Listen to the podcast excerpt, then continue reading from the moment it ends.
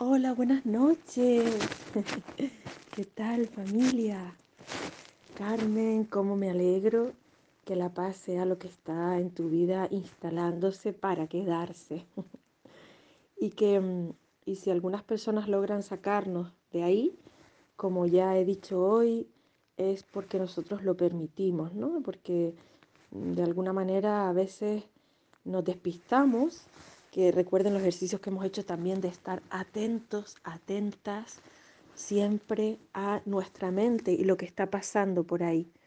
No permitir que eh, lo que sucede fuera nos esté mm, haciendo salir de nuestro centro, ¿no? de, de nuestra divinidad, haciéndonos de repente olvidarnos otra vez de Dios y volver a darle prioridad al ego que es lo que hemos hecho durante toda nuestra vida o gran parte de ella. Vamos a dar prioridad siempre a Dios, al amor, a la paz. Y ahí sí que por mucho que suceda fuera, lo de dentro no cambia nunca, se queda ahí para siempre. Y mm, estaba hablando hoy con una amiga de cómo pensamos, ¿no? Que a veces vivir en esa paz, en ese amor, nos parecía que era como aburrido, ¿no? Estar siempre en paz, que no era normal, que la vida no es así. Todo eso son los disparates del ego.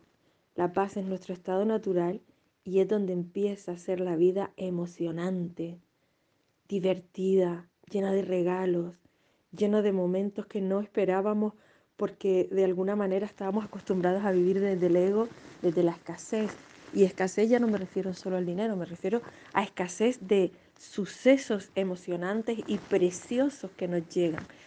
Y esos sucesos vienen del amor que sentimos dentro.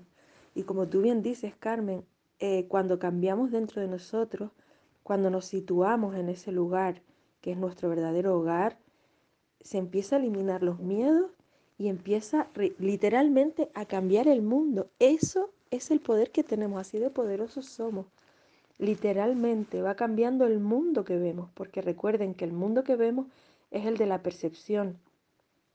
Si lo que pone dentro de ti es paz y amor, fuera vas a ver paz y amor en todo y en todos. Pruébenlo, como siempre. Pongan todo lo que nosotros decimos a prueba. Experimentenlo.